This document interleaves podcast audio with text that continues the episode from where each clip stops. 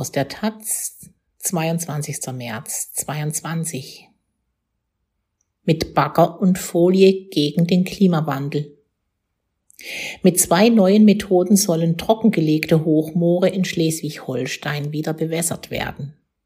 Das Projekt könnte tausende Tonnen CO2 binden. Von Niklas Berger. Dichte Nebelschwaden wabern über die Landschaft hinter Christiansholm, einem kleinen Dorf keine 30 Fahrtminuten von Rendsburg entfernt. Hier, im Herzen von Schleswig-Holstein, liegt das Königsmoor. Nur wenige Meter neben einem schmalen, in die Jahre gekommenen Asphaltweg werden zwei neue, vielversprechende Methoden zur Wiedervernässung des Moors eingesetzt.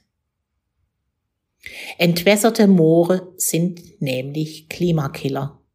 Sieben Prozent aller Treibhausgasemissionen in Deutschland gehen von ihnen aus, weiß Hans Josten, emeritierter Professor für Moorkunde an der Universität Greifswald. In ganz Deutschland sind das sechs Millionen Tonnen CO2 im Jahr. Um die Emissionen zu stoppen, müssen die Flächen wieder unter Wasser gesetzt werden. Das 2000 Hektar große Königsmoor wurde 1915 trockengelegt, um die Flächen für die Landwirtschaft nutzbar zu machen. Die Birken, die in Krüppchen zwischen Grasbüscheln und dem hauchdünn gefrorenen Wasserspiegel stehen, sind typisch für solche Gebiete. Birken sind ein Bild, das man mit dem Moor verbindet, sagt Gerrit Wehrhahn, der die Renaturierung für die Stiftung Naturschutz koordiniert. Aber eigentlich sind sie ein Zeichen der Austrocknung. Dass man Birken und Moore trotzdem miteinander verbindet, liegt daran, dass nur noch fünf Prozent der Moore in Deutschland nass sind. In Christiansholm möchte das Land nun mit gutem Beispiel vorangehen und das Königsmoor Stück für Stück renaturieren. Die Stiftung Naturschutz Schleswig-Holstein erwarb die ersten Flächen dafür schon 1989. Ein Problem, das sich beim Wiedervernässen von Hochmooren aber oftmals zeigt, die guten Flächen, die noch Heidevegetation haben, sind deutlich oberhalb der Grünlandflächen. Das war hier etwa ein halber Meter Höhenunterschied, sagt der Ingenieur Holger Mordhorst Brettschneider. Das Moor hat also gar keine Chance, das Wasser zu halten. Es fließt einfach ab. Um das Problem zu lösen, hat Mordhorst Brettschneider eigens zwei Techniken entwickelt, die das Wasser an Ort und Stelle halten sollen. Torfdichtwände und Torfdichtbahnen. Der Torfwall, auf dem er steht, ist so eine Torfdichtwand. Sie gibt bei jedem Schritt nach.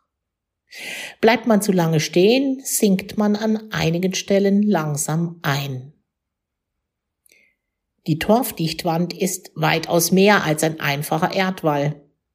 Bei einfachen Dämmen kann das Wasser unterhalb des aufgeschütteten Torfs durchströmen. In der von Mordhorst Brettschneider entwickelten Torfdichtwand wird dagegen ein dichter Kern aus Torf geschaffen, der bis zu zweieinhalb Meter tief in den Boden reicht, bevor der Wall aus Torf aufgesetzt und für eine bessere Abdichtung mit Baggerketten und Schaufeln komprimiert wird. Fertiggestellt wurden die Wälle im November 2021. Je nach Wetterlage steht das Wasser dann schon nach einigen Wochen. In diesem Abschnitt des Moors ist der gewünschte Wasserstand bereits erreicht.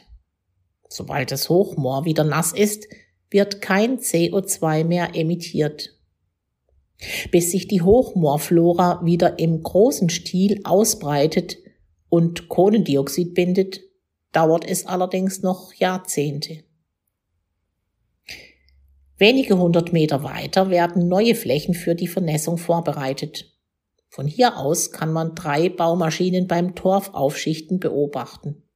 Weil das so flott und synchron geschieht, hat das Trio den Kosenamen Baggerballett bekommen. Meter für Meter werden neue Torfdichtwände geschaffen. Inzwischen brechen erste Sonnenstrahlen durch die Wolkendecke und Vogelsang kündigt den Anbruch des Frühlings an.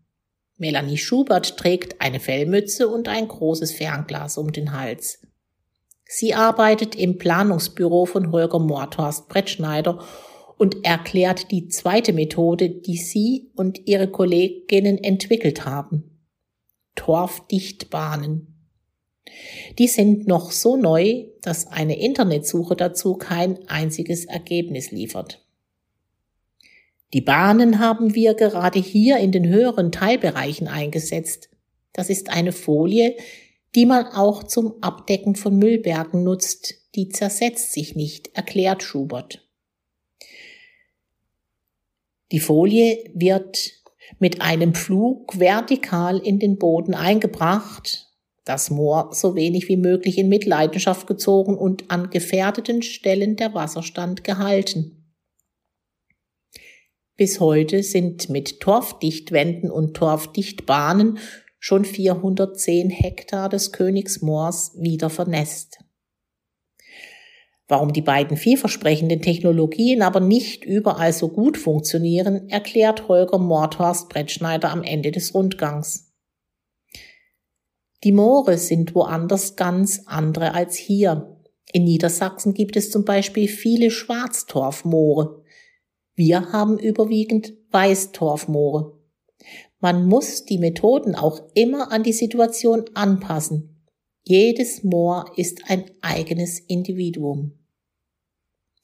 Es gebe von anderen Bundesländern aber durchaus Interesse an den Entwicklungen und Erkenntnissen aus Schleswig-Holstein. Grünland aus der Nutzung zu nehmen und wieder zu einem naturnahen Moor zu machen, das passiert in den anderen Ländern deutlich weniger. Da haben wir die Nase vorn, sagt Gerrit Wehrhahn. Jeder Hektar der Vernässung hält 29 Tonnen CO2 gebunden, die ansonsten in die Atmosphäre gelangt wären. Am Königsmoor könnte sich das eine oder andere Bundesland ein Beispiel nehmen. Für Wehrhahn und die Stiftung Naturschutz steht jetzt ein neues Projekt vor der Tür.